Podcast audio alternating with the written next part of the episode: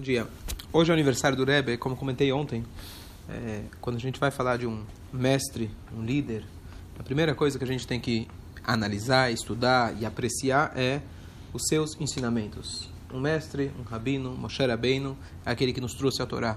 Um verdadeiro líder judeu é aquele que ensina a Torá, primeiramente. Todo o resto é consequência do seu estudo, do seu ensinamento, do seu conhecimento, da difusão desse conhecimento. Então, Ontem eu comentei que tem mais de 250 livros, pelo menos, escritos do Rebbe, não a respeito da vida dele, mas livros de, de discursos, é, ensinamentos dele, foram transcritos, mas tiveram poucos livros que o Rebbe mesmo fez. E um desses livros que ele fez, eu queria hoje estudar com você, começar um pouco. É um livro curto, mas ele traz um estudo muito profundo e muito, eu realmente é fascinante esse estudo. Esse estudo é o seguinte: ele pega a primeira frase que um judeu faz quando ele acorda. Modeani lefanecha, Deus, eu agradeço, agradeço você, Melechai Kayam, rei vivo existente, Shechezar Tabinishmati, que você devolveu para mim a minha alma, Rabá emudatecha, grande é sua confiabilidade. Essa é a frase. Tem algumas explicações, então a gente vai ver o seguinte. Então, basicamente, ontem perguntaram o que é a Kabbalah. E por isso eu pensei em trazer esse conceito. Kabbalah é, começa aqui e acaba lá. Tá certo? Mas basicamente, erroneamente, as pessoas têm uma noção completamente deturpada, deturpada do que é a Kabbalah. Kabbalah é uma metodologia, acho que é a melhor palavra, não sei se é a palavra mais precisa, mas é uma metodologia de, de como estudar a Torá. Por isso, não é da metodologia da alma, não. Metodologia de como interpretar a Torá. E essa fra esse livro que eu quero estudar com vocês, começar hoje, se Deus quiser começar nas, continuar nas próximas, vocês vão poder olhar e entender claramente o que é a Kabbalah. Entender depois o que é a Hassidut. Que também muita gente acaba se confundindo. Então, o que, que ele vai fazer? Qual que é a, a proposta desse estudo? Tudo que tem na Torá, todas as frases da Torá, ou do Sidur, ou do judaísmo, etc., em geral, na Torá, você tem quatro metodologias, quatro formas de interpretação. Por exemplo, Bereshit bara Elohim. No início Deus criou. No início Deus criou, explicação literal, simples. Depois você tem Bereshit. Beit, a Beit é dois. Reshit é começo. Por que, que a Torá falou do início Deus criou e não Deus criou no início? Ou no início da criação? Tem várias perguntas. Aí você fala, não, Beit é dois. Esses dois simbolizam o povo judeu e a Torá. Reshit são o início. Então Deus criou tudo para, o intuito dele foi para duas, que são duas entidades que são chamadas início, o povo de Israel e a Torá. Então essa já é uma explicação, não é a literal, certo? Não é a literal, porque Bereshit é no início, acabou. Essa já é uma explicação que está te dando dicas o Beit vale 2 e etc. E aí muita gente já confunde achando que numerologia é Kabbalah. Numerologia está muito distante ainda da Kabbalah, porque a Kabbalah é o quarto nível. Então dei exemplo só dos primeiros dois níveis, que é o Pshat, o literal, e o, o Remes, que são as dicas. E assim tem, você tem o Drush, o Sod, que a gente vai analisar cada um deles. Depois desses quatro, que o último deles é o Sod, é a Kabbalah, é uma metodologia, e depois a gente tem o que Hassidut fez com cada uma delas. Quem lembra, um, um mês e meio atrás a gente fez um estudo parecido, a gente pegou uma frase e a gente analisou de quatro formas diferentes, e depois a gente reanalisou ela conforme a visão da Hassidut, que a gente pode revisitar cada uma dessas quatro com a interpretação da Hassidut. Só estou falando uma introdução que ainda não está dentro do assunto, talvez ainda está achando que eu estou falando japonês, mas vamos tentar entender isso melhor. Então por que, que a Kabbalah é tão oculta e tão de difícil acesso? Não é tão oculta, não é tão de difícil acesso. É só entender, primeiro entender o que é a Kabbalah vai, vai te facilitar o acesso. Mas o que é... as pessoas acham que é a Kabbalah e o que as pessoas acham que é difícil acesso é uma interpretação errada. O difícil acesso à Kabbalah é o seguinte: é você ler o livro e entender errado. Isso que é o risco da Kabbalah. O perigo da Kabbalah não é que você vai ler e vai estar criando golem por aí. Não, isso não, não, garanto que isso não vai acontecer. Você não vai ler a Kabbalah e começar a ler a mão das pessoas, saber o futuro e sair voando por aí. Não tem esse risco. Eu garanto para você, você pode abrir o Zohar em português, em japonês, você não vai, não tem esse risco. O risco é você entender errado. O maior risco que tem, a gente não está preocupado Tô no shiur, depois eu falo. Opa, ah, finalmente, finalmente. Então só um segundo, ser... só um segundo.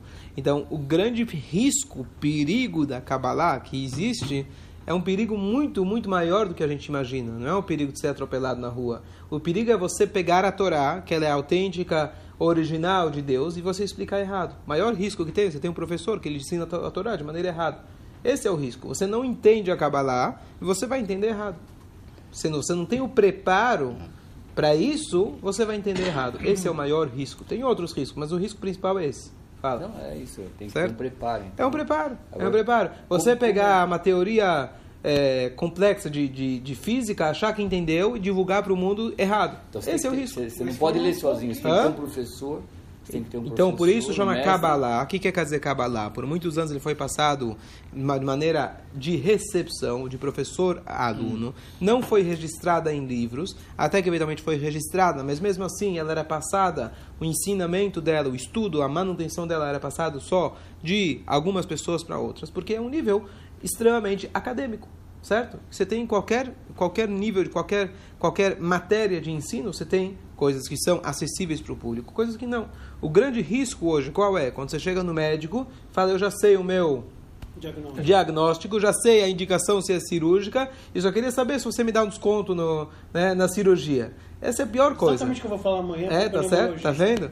Então, você já sabe, esse é um risco muito grande. Você acha que você é médico porque você pesquisou no Google, tá certo? Isso não é medicina.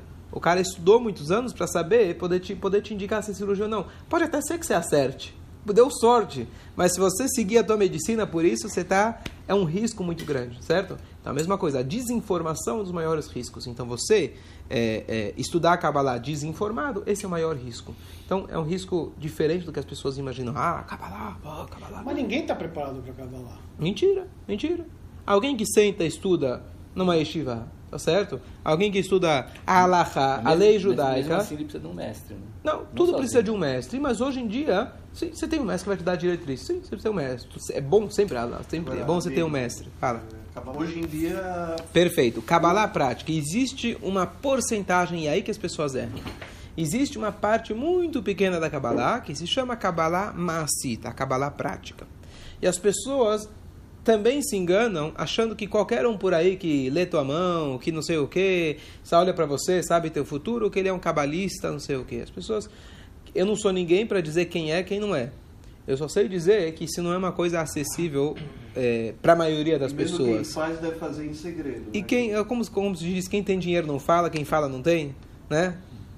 Normalmente essa é a regra. Quem, é, quem sabe. É, e quem, quem faz. Se, se tem notícia de, de realmente pessoas. Eu, não, eu tenho notícias de pessoas que vão pelo mundo fazendo. Se eles são autênticos ou não, eu, eu, quem sou eu para levantar dúvidas ou para falar que está certo ou está errado? Eu só estou dizendo que são pouquíssimas pessoas que têm, é, que têm essa prática, tá certo? Talvez nas épocas antigas, de, de Beit HaMikdash, etc., isso seria acabar lá para a prática. Pessoas que leem a mão. Então, eu não posso dizer que esse rabino ou outro, quem é ele, quem sou eu para falar qualquer coisa. Eu só estou dizendo que não é uma coisa acessível assim como se diz por aí, tá certo? Não é uma coisa. E não é todo mundo que te fala o futuro que ele é cabalista. Às vezes ele é macumbeiro, tá? Às vezes ele é charlatão, tá certo? E sem querer comparar, lá o homem de Deus lá tá, tá atrás da grade, né?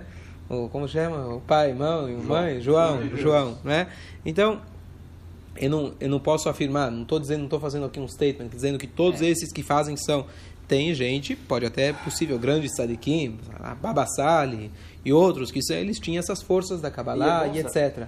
Mas a força da Kabbalah não é uma força independente de Deus, como muita gente imagina. Senão isso é idolatria. A força da Kabbalah é uma pessoa que chegou a um nível de estudo e conexão com Deus, e ele então ele então está nesse nível de poder usar essas forças. Pega lá Baal Shem Tov, Arizal, essas pessoas, eles podiam, com esse conhecimento, até fazer milagres, mas são milagres divinos, com as letras, com as forças da Kabbalah, mas é força divina. Quando a pessoa fala, esse cara é cabalista, parece muito com o negócio é o macumbeiro judeu, né? Um negócio que ele, ele é, mas é verdade. Esse que é o erro. Esse que é o erro. Ele é aquele cara que ele consegue fazer uns truques aí, faz milagres sem precisar de esforço. Qual que é, eu expliquei ontem tanto? Qual que é a definição de idolatria? Idolatria significa você tentar conseguir alguma coisa cortando o caminho, furando a fila sem muito esforço. Então você achar que você vai num cabalista, tá certo? Vai alguém que vai resolver para você ter problema, ter o problema sem muito esforço, isso não é judaísmo. E por isso eu sempre explico, não quero entrar agora no assunto, mas quando as pessoas falam, ah, Rebbe é a mesma coisa, você vai lá e te faz um milagre. Você pode observar que todas, você tem 23 livros de carta do Rebbe impressos hoje, tem milhões e milhões de cartas, mas o livro organizado impresso, pode olhar cada uma das cartas, são milhares e milhares, todas elas, quando alguém pede uma brachá, o Rebbe dá uma orientação, você vai estudar mais Torá ou você vai fazer mais mitzvot? Ou ambas, ou uma delas.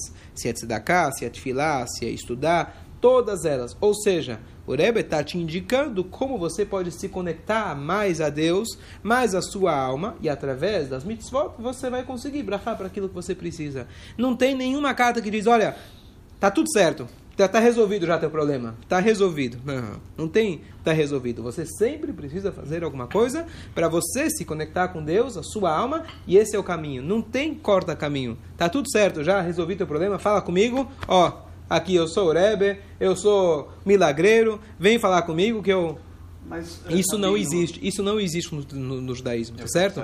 Sempre, às vezes pode até ser que a pessoa Deus deu uma brachá, mandou uma brachá sem esforço, mas Deus espera o troco depois. Deus espera que através dessa brachá que você teve, que depois você vai retribuir. Então, às vezes, Deus troca a ordem dos fatos, mas sempre é através da nossa conexão com Deus. Não existe você, eu vou lá no cabalista, estou com um problema, ele vai me resolver, vai ler minha mão, eu dou para ele um, né, eu dou uma caixinha para ele e resolvi. Isso é a definição de idolatria, ou no literal, ou pela mesma forma mais sutil. Mas às vezes a gente fala, isso, isso é um erro muito grande, tá certo? Eu, infelizmente, já passei por situações, Sim. vocês sabem, e, e quando a situação, vamos assim, médica é irreversível ou muito grave, aí parece todos os caras para te falar, olha, é, meu tio, a minha tia teve lá naquele cara, ele é um médico, olha ele é um médico que ele tem A, B ou C. Não, mas ele é um rabino. Não, ele não é bem rabino, ele é um macumbeiro. Para mim ninguém falou de macumbeiro, mas aparece. Uhum. E nas horas do desespero, as pessoas estão suscetíveis a, ah, opa, ah, Amanda. Quer, quer, quer abraçar tudo. Não, não acredito em nada disso, mas sabe o que? Na hora do, na hora do apelo, vai que é verdade. Vai, que, vai que funciona, tá certo? Então tem que se tomar muito cuidado, porque as pessoas, não as pessoas, ingenuamente, às vezes acabam se deixando. Um judeu, por exemplo, está escrito que tudo a pessoa pode se curar, médicos, etc menos com idolatria. Não, mas eu fiz da idolatria. Vai, deixa, uma vez vai salvar a vida do cara. Faz essa idolatria. Ou pega esse remédio que é de fontes não, não, lá, macumbeiras. Calma, calma. Com rabino eu vou falar, mas estou falando de macumba. Onde isso chega, tá certo? Ah, então faz isso aqui. É proibido pela Allahá você se curar com idolatria. Ah, mas fulano se curou. Mesmo que existem forças do mal. Mitzrayim, a gente vê, tá? Agora, pensa. Fizeram lá a, o sangue, fizeram os sapos. Eles têm forças. Deus deu essa força para o mundo. Agora, um judeu não pode se curar com isso. Ah, você vai morrer? Ah, podia te salvar com isso. Não, assim, essa é a regra que Deus estipulou. Ele é o dono da vida, ele nos deu a vida, com idolatria é proibido você se curar. Ponto. Por que essas forças existem? Hã? Por quê? Porque Deus deu o livre-arbítrio. Então Deus não deu só é, a tua vontade de fazer o bem e fazer o mal. Deus deu espiritualidade positiva e Deus deu espiritualidade usado para a força do mal. Bilam foi o maior dos profetas. Ele teve o mesmo nível do Moshe Rabbeinu. Nunca teve, nunca vai ter um, um, um profeta como Moshe, só teve um, que era o Bilam. Porque ele era o paralelo oposto das forças negativas de Moshe Rabbeinu. Então Deus cria tudo com equilíbrio. Então Deus deu essa oportunidade, tá certo? Agora, é muito generalizar e falar, olha, se o cara chamou tal rabino, tá errado. Eu não sei quem é o tal rabino, quem é o tal das coisas. É, mas o que você pode, o que você deve sim sempre ter o discernimento, mesmo no momento mais difícil, você não cair nas mãos de um charlatão. Existem charlatões, existem pessoas, né, rabinos sem barbas e barbas sem rabinos. Existem pessoas que se escondem atrás de um nome de rabino e são charlatões. O cara faz isso para quê? Para ganhar dinheiro, para ganhar dinheiro. Tem uma pessoa aqui na sinagoga, que uma época teve muito dinheiro, e ele tinha um tal do cabalista, certo? E ele pagava e pagava, não sei se era cabalista, o nome que as pessoas dão são cabalistas, Razu Shalom. Se, é se fosse verdadeiro cabalista, do jeito que a gente falou, não, não seria. Mas aí, de repente, o cara voltou aqui depois de um tempo, porque esse cara tinha muito dinheiro e pagava para ele, tudo que ele fazia ligava para esse cara, parecia que estava dando certo. Depois de um tempo, o cara começou a aparecer aqui com um Rolex. E o cara começou a mudar assim os trajes dele. Aí o cara falou, opa, esse aí já não é mais o meu, já não é mais o meu rabino. Não escutei dele. Então, por que eu estou falando? Se chama de rabino, não é rabino. Se Podia chama de cabalista. Ele, Hã? Podia ser um Rolex Rolex do Xing Ling. Eu estou contando a história. Então, a gente tem que tomar cuidado no momento sensível. Justamente, a gente sempre pega numa qualquer tipo de, de trote, enganação, é, é, etc. Se a gente é enganado no momento de sensibilidade. Então tem que se tomar também cuidado no momento que a pessoa está sensível emocionalmente, fisicamente, está numa situação para não se deixar cair em coisas que você não tem a certeza absoluta que a fonte seja autêntica e verdadeira, conforme o judaísmo, conforme a lei judaica, conforme o espírito da lei judaica. Então, se você não tem certeza absoluta disso, você deve tomar cuidado, evitar, sem você ter certeza. Agora, se você tem um rabino, na qual você confia, ele é um posek alahá. Eu logo vou dar um exemplo. Não era o tema do shur, mas já vou dar um exemplo, mas só, só. Então, qual é o objetivo da Kabbalah? Então, agora que eu expliquei o que não é Kabbalah, agora você quer entender o que é né? Kabbalah. Já está muito bom. Pelo menos você já entendeu que Kabbalah não é macumbeiro vendendo coisa por aí, tá certo? Isso não é Kabbalah, tá certo? É o objetivo da Hassiduto, né, Kabbalah? Aí vamos lá, você precisa ficar até o final, Calão, com essa cara que já está indo embora não vai dar. Mas é, vai ter que escutar até o final. Mas se você sair daqui já sabendo o que não é a Kabbalah, já está ganhando muito, tá? Eu vou dar um exemplo muito, muito incrível para deixar isso bem claro. Tinha uma pessoa que ele, o fulano, que ele tava, ficou noivo com alguém. E, é, e aí foi muito difícil, sabe? Ficou noivo e depois quebrou. Sabe? Quebrou noivado. Óbvio, uma situação muito delicada e muito sensível. É um momento de muita sensibilidade. Alguém que já, ainda no meio mais assim religioso, a pessoa se comprometeu e todo mundo sabe. Uma pressão social, psicológica. É um momento muito sensível. Bom, tava, justo estava por aqui estava um tal de um cabalista, não sei quem é, não me importa quem é. E essa pessoa, na hora da sensibilidade, nunca foi falar com um cabalista, mas sabe como é que é. Nessas horas, quem tiver por aí está valendo. Foi falar com ele. O cabalista falou: Olha, eu acho que você tem que fazer as pazes com Fulano, porque eu enxergo que ele é a tua alma gêmea. E aí, se a pessoa já estava confusa, é porque para tomar uma decisão, porque para tomar uma decisão de quebrar uma coisa dessas, já é uma decisão que você está sempre na dúvida. Claro que a pessoa ficou na dúvida, mas ela finalmente tomou o passo. Não, não é para mim. Eu quero ser feliz e prefiro ficar solteiro por mais um tempo até, se Deus quiser, puxar a pessoa certa. E aí que confundiu o total. E a pessoa entrou em crise, em crise. Até que finalmente foram falar com um rabino autêntico, verdadeiro. O rabino falou: esquece, não é para você, não é para você. E Baruch Hashem, hoje essa pessoa está casada, está feliz, espero pelo menos, e está tudo bem, e seguiu sua vida. Então, esse é o risco. É um risco muito grande. Você está indo, você tem, nós temos a Allahá, nós temos a lei judaica. Certo? A lei judaica tem as suas regras. A hora que você começa, então, existe um risco. Tanto é que quando surgiu o Baal Shem Tov, surgiu o Alter etc., tinha muito antagonismo. Por quê? Porque tiveram até o falso Messias. Certo? O falso Messias, o Shabbatai Tzvi, voltando agora, eu falei a data de quanto tempo ele estava aqui, são 400 anos atrás aproximadamente. O mundo estava extremamente sensível, depois da época do Khalmenitsky, etc., que destruiu centenas de comunidades ao longo, por toda a Europa, destruiu, matou, assassinou. E aí surgiu um cara, falou, pessoal, eu sou Messias. Ele era um psicopata bipolar maluco, e as pessoas foram atrás. Depois ele se converteu para o islamismo. Então, as pessoas estavam com um trauma muito grande. Mas hoje, mas uma das coisas, uma das coisas, ele não era, não sei se era Faradim. É não, dos Faradim teve outros. Tiveram alguns, tiveram alguns, certo? É, o islamismo, deve ser o mesmo. Você deve ter estudado na escola, sempre fala do, do Shabbatai Tzvi. Bom, em resumo, em resumo, então a gente tem que tomar cuidado para no momento de de, de, de, de, fraqueza, vulnerabilidade, obrigado, a gente não cair em qualquer tipo de armadilha, tá certo? Então, agora, o, o, o, o existe uma, numa frase em inglês que se diz, não é porque uma coisa está errada, você vai jogar o, o, bebê na banheira. Acho que é uma linguagem que se diz. Não quer dizer porque você tem falso Messias que não existe Messias. Não quer dizer que existe falsos rabinos, que todos os rabinos são falsos. Então tem que se tomar esse cuidado. Então tudo bem, o Baal Shem Tov se provou e até hoje se sabe que os ensinamentos dele são vivos, existentes até hoje, difundido por todas as gamas, as camadas do judaísmo, e ele era um homem autêntico verdadeiro que servia a Deus e cumpria a lei judaica certo? Então, entendo, entenda-se que existe um antagonismo e uma certa. E, e, tem, e tem que ter, na verdade. Quando você vai ver um rabino, inclusive um profeta, a Torá te dá como você saber se um profeta é verdadeiro. Tanto é que você teve os profetas falsos, e a Torá descreve: Deus fala, eu vou te colocar profetas falsos para te testar. Então, tudo que existe, como você falou, por que tem, o, o, o, o por que tem as forças impuras? Deus coloca para a gente testar. Então, não é porque ele se chama de cabalista que ele é um cabalista. Vou dar um outro exemplo. Conheço uma pessoa que ele estava envolvido aí com tal do movimento da cabala, tá certo? E ele colocava o tefilim nele é canhoto, e o canhoto tem que colocar o na mão fraca, aliadcha, yad keah, diz nossos sábios, a mão fraca, mas eles explicavam na cabala que não, o lado esquerdo, que é da gevurá, tarará, tem que ser o tefilim, então ele colocava na mão esquerda igual a todo mundo. Isso é contra a lei judaica.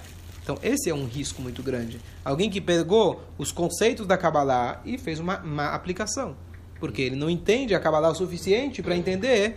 Ah, não, mas pela lógica da Kabbalah, então ele tem que manter a mão esquerda. Você não entende nada. Só, por isso, você só pode estudar a Kabbalah depois que você estudou a lei judaica. Caso contrário, você já formou um novo judaísmo. E a gente viu onde, onde esses caminhos chegaram, tá certo? Então, isso não é a Kabbalah. Se a gente sair daqui sabendo que não é a Kabbalah, já está muito bom. É igual você se medicar Agora, sozinho. É, não é nem medicar, você está tomando coisas que podem fazer bem, podem fazer mal, podem não, podem não fazer nada. É um risco muito grande. Fala. Já respondeu? Então, saber o futuro. Existe uma frase na Torá que diz: Tamim im Hashem elokecha. Seja Íntegro. íntegro, ou seja, até ingênuo nos caminhos de Deus. Deus não se revelou para a gente o futuro com uma intenção, porque Ele quer que a gente faça as nossas escolhas de acordo com a Torá. Temos a lei judaica, temos as instruções da Torá. Se eu estou numa encruzilhada, eu viro para a direita ou para a esquerda. Então, qual que seria o caminho fácil? A idolatria, consulta a idolatria, como a gente tem. Desculpa, o próprio o próprio rei Shaul foi consultar aquela mulher, etc. É, uma, como chama? Cartomante? Qual seria o nome? É, feiticeira, etc. Que não é o caminho judaico, tá certo? Ele queria saber o futuro. Deus não revelou o futuro. E ele te diz na Torá, não te revelei o futuro. Só existe uma exceção. Deus pode revelar para você o futuro em determinadas ocasiões. E por isso ele colocou o profeta. Certo? Tem os profetas judaicos autênticos, que ele pode até te falar o que vai acontecer, o que não vai acontecer, e isso, na verdade, normalmente é com o intuito de incentivar o povo. Por exemplo, quando chegava o profeta Jeremias fala, o Beit HaMikdash vai ser destruído. O que, que ele queria dizer?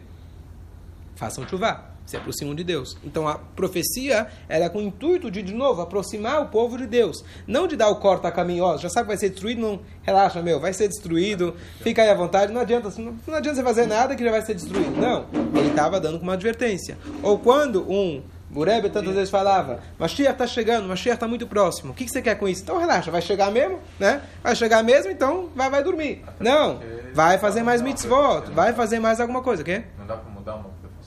Então, aí tem, aí tem na Lahá, tem justamente a Lahá, coisas que podem voltar atrás, coisas que não podem voltar atrás. Por exemplo, se ele fala uma coisa negativa, pode, se não acontecer, não prova que ele está errado.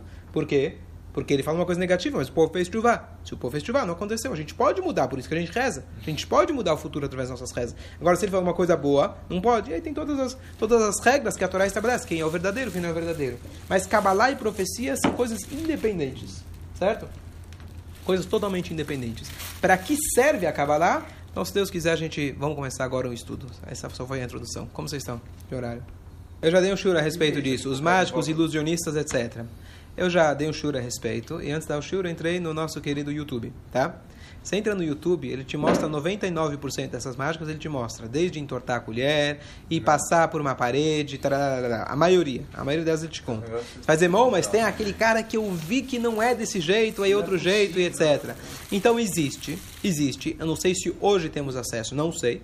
Não sei, talvez o YouTube não chegou lá ainda, mas 99% das coisas são ilusões apenas, ilusões de ótica, eles te enganam, tá certo? Você entra no YouTube, você vai ver como o cara atravessa uma parede, como que ele atravessa não sei o quê, como fazem para a estátua da liberdade desaparecer, e tudo isso aqui tá lá no YouTube, entra lá, você vai descobrir, tá? Como que o cara enfia uma espada na mão e chega no médico com um negócio de. Tá bom, então, entra lá, você vai descobrir, tá? Entra lá, você vai descobrir. Não vou quebrar o segredo do YouTube, né? Senão eles não vão ganhar dinheiro com a tua é, então, isso é uma coisa. Mas mesmo assim, você vai dizer, bom, existem mágicas. Então, de qualquer jeito, eu já dei um shur a respeito, que é justamente esse o passo que fala pra gente, Tamim Tihye Imashem Elokecha. Um judeu não deve participar eh, des- dessas coisas. E tem, inclusive, até questões muito, muito, eh, muito difíceis em relação até trazer um mágico para festa.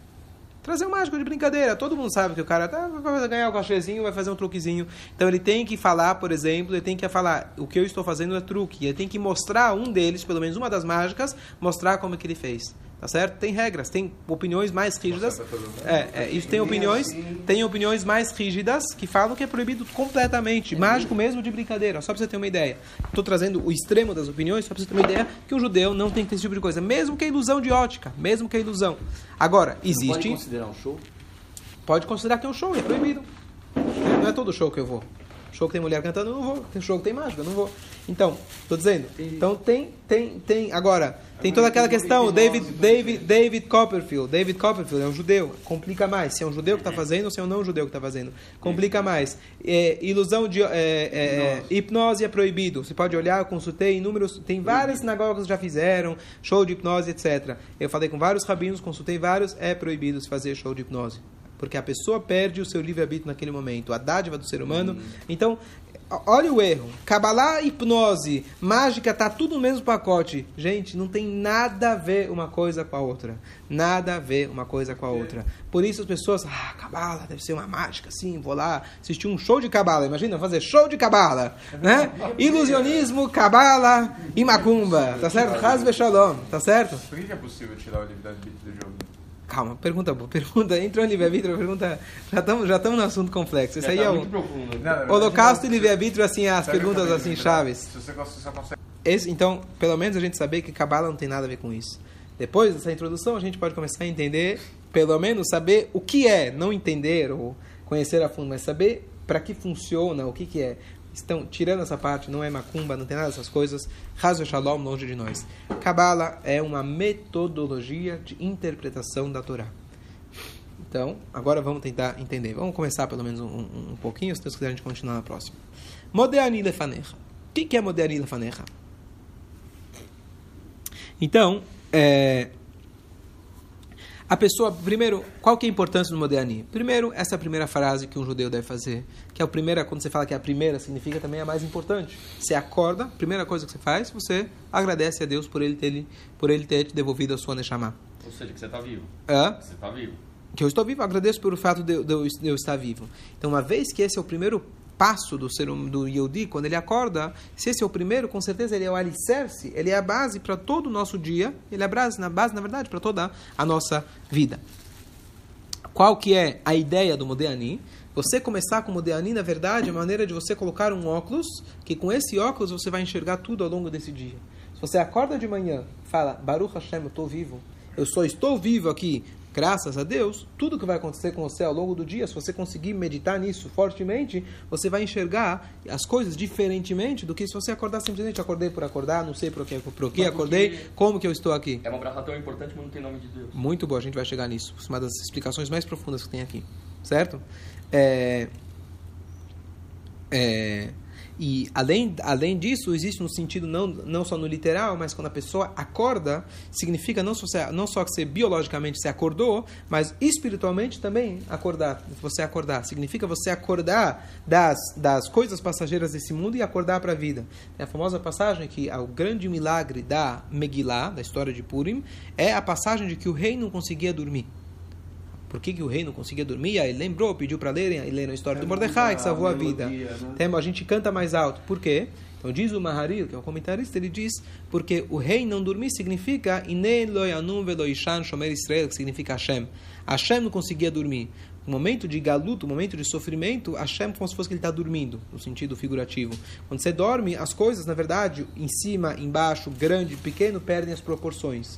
Quando Deus está acordado, o povo de Israel, que é o seu filho, está sendo tratado como filho de Israel. Quando Deus está dormindo, quem está em cima vai para baixo, quem está embaixo está em cima. Não tem essas regras de hierarquia. Então, Deus dormindo é Ani é Yeshena. Quando Deus fala, eu estou dormindo, é o estágio de Galut. Quando Deus acorda, é o estágio de Geulah, onde as coisas estão cada um, cada um na sua própria, no seu próprio lugar. Então, quando a gente fala que a gente acorda, a gente fala Modeani, na verdade, Modeani é a chave, não só de manhã, mas é a chave para a gente acordar para a vida e acordar para a gente colocar os valores, as hierarquias corretas, as coisas corretas, as hierarquias corretas, os valores corretos é, é, é, na, na, no nosso dia a dia. Então, por isso, esse é o tema escolhido para a gente discutir. Então, de novo, apesar de estar na próxima aula, vamos interpretar ela conforme as quatro metodologias de ensinamento da Torá. Eu acho que vale a pena. Stay tuned, fica ligado para o próximo dia no mesmo canal e a gente vai poder, se Deus quiser, continuar esse shiur. E aí vamos poder entender o que, que significa Hassidut e através disso a gente vai entender o que é, na verdade, qual que é a proposta de um Rebbe, qual que é a proposta do Rebbe de Chabad, entendendo de uma maneira muito mais profunda e não simplesmente, como eu falei ontem, marqueteira. Ah, o Rebbe foi um grandioso que ele abriu um franchising de modelo sinagoga, prática, fácil, com 10, com 10 campanhas aí no mundo inteiro. Com certeza tem um milionário nos Estados Unidos que dá dinheiro para todo, todo mundo. Isso é uma mentira, é um mito que as pessoas, se você fizer a conta de quantos Beit Rabat tem no mundo, são, acho que são 5 mil. Se eles dessem 100 dólares por mês para cada um, quantos daria? Tá certo? Então não tem ninguém pagando lá, mandando a franchising. O máximo que você consegue é ó, a gente deixa você abrir uma franchise, tá certo? Então, isso na verdade é um resultado de uma metodologia, de um estudo profundo, de uma filosofia de vida, que é isso que eu quero estudar com vocês. Entendendo essa filosofia, aí a gente vai entender da onde surgiram todas essas ideias e campanhas, etc. E de novo, a grandeza do mestre, a grandeza do Rebbe, se é que dá pra gente entender alguma coisa, mas é sempre através do ensinamento da Torá. Então a gente vai Foi estudar, Bezrat Hashem, as próximas.